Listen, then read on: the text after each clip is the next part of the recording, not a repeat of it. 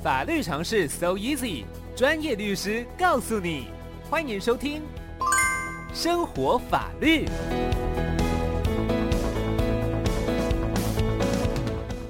十点四十五分，来到今天的生活法律单元，欢迎大家现在都可以来拨打电话零二二三八八六六三三零二二三八八六六三三，询问法律的相关问题。来提醒一下，目前在国道一号北上三百五十一点四，靠近冈山交流道路段有轮胎皮掉落。台八十六线的东向一点八公里内线车道有散落物，在一点九公里呢，靠近湾里交流道，说内线车道有两个箱子，请小心。国道三号南下四百二十六点五，过了南州交流道，内侧车道有一个弹簧床啊，哦，这个体积应该是不小哈，经过的话，请您多加小心。我们今天的生活法律单元邀请到的是扬生法律事务所的邓湘全律师，律师早安。艾米，各位听众朋友，大家早。是邓律师，今天有什么法律常识来分享？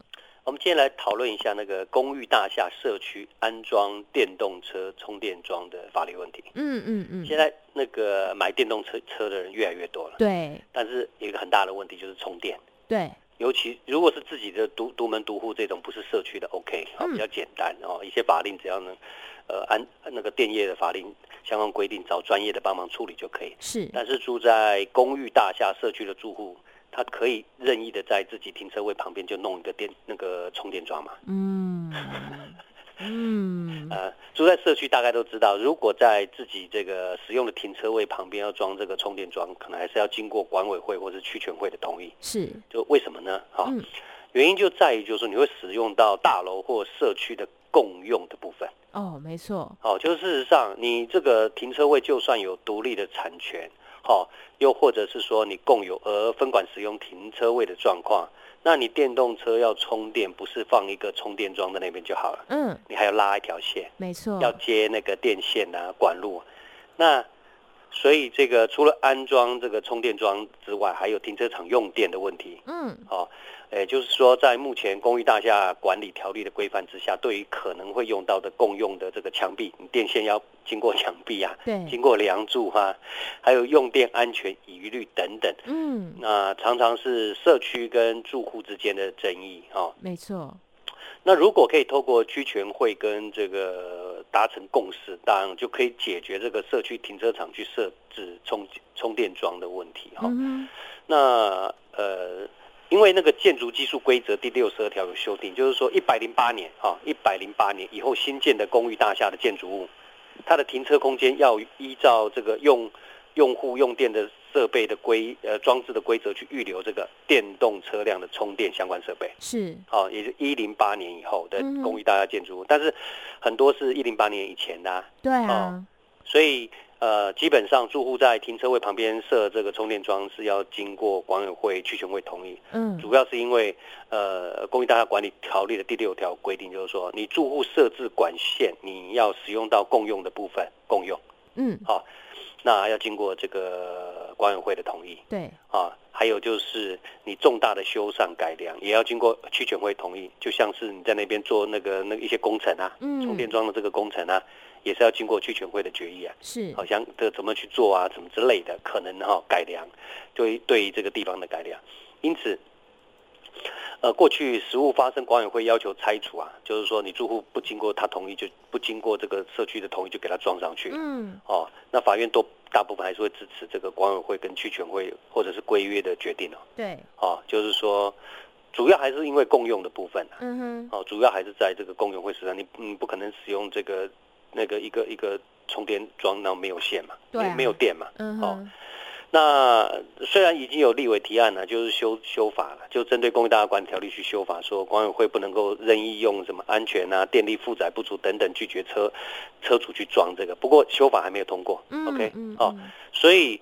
现在大部分就是说，县市政府会建议各社区哈，就是说参考他们这县市政府定了一些公寓大厦增设电动车的一个充电设备的指引，对，或者一些参考规范，嗯，就是，呃，因为里面有很多的细节啊，好，很多很多的一些细节，所以说它不是说绝对大家都适用，哦，那只是说在在那个参考方面哦，可以是可以去看一下这个各县市政府关于这个社区电动车的充电设备怎么去弄，要怎么样符合规范、安全性、用电哦、慢充、快充，你要怎么去弄这些东西？对，那。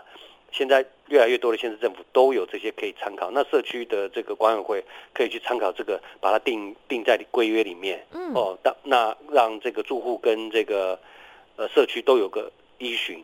是哦，那在这个公寓大厦管理条例修法之前，以及对于这个一零八年以前的建筑物，那呃可以依照这个现在的县市政府呃定的一些参考办法。嗯嗯嗯，是。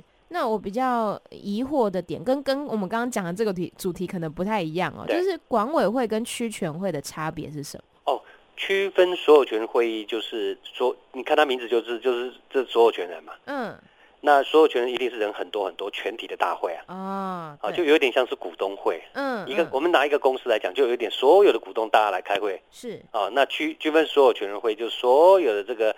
权利人跑来开会，啊，这叫区分所有权会议。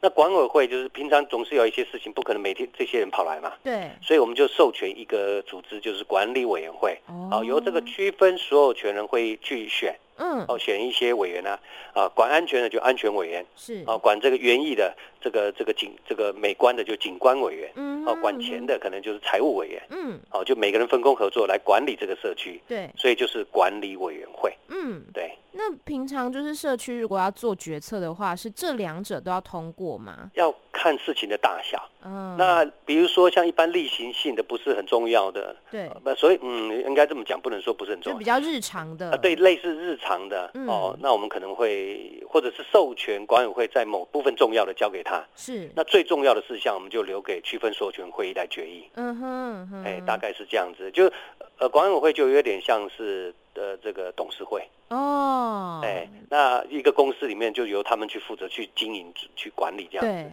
哦，那可能主任委员就像是董事长，嗯哼，哦，平常就是由他来去把这些事情去做一些决定，是，哦，那比如说，呃，区分所有权可能会授权说，好，我们就由管委会来去同意与同意这个这个住户去做充电桩的设设计，在符合安全跟法规的的这个规范里面，嗯，哦，也许他不见得有定一些什么那个仓那个就是说办法，对，哦，设置充电桩的办法，但是他可能做一个决议，就是说。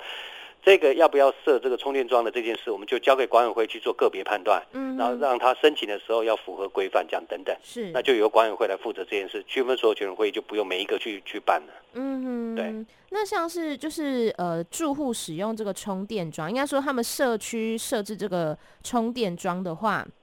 会不会造成说一些公共的电费要重新的平摊到这个社区的住户身上？所以这些都是在细节上面去做规范。啊、像那个，好像我记得一那个那个台电。针对那个用呃，好像那个电动车的那个用电也一去年吧，呃一百一十一年吧，好像有定一些规范哦，就是它那个细很细啊。对啊，对啊。哦，它那个比较细，就是因为它的那个充电桩的规格啊，嗯，还有它的这些呃电的系统啊等等，它那个就就必必必须要去做细部的讨论。没错，而且还有一些安全上面要考量的事情。那专业的技师他们都会去负责这个部分。嗯哼，对，了解。所以这部分都它有一些相关比较细部的规定就。对了，对，就是说大家把那个规定的部分把它定得越细，那增值就越少，嗯，因为这个已经是不可，就是说已经是一个趋势了。对啊，哦，就是说那个，而且法规都规定了，这个新的建筑物都要有充电的设备了。嗯嗯，那旧的可能也要与时俱进，然后让这个住户能够方便嘛，那也不要跟社区产生一些冲突，这样只要在安全。跟符合法定的规范下来去做就可以了。嗯。了解，好，那我们今天呢，非常感谢邓祥全律师，谢谢你，谢谢 Amy，谢谢，拜拜，拜拜。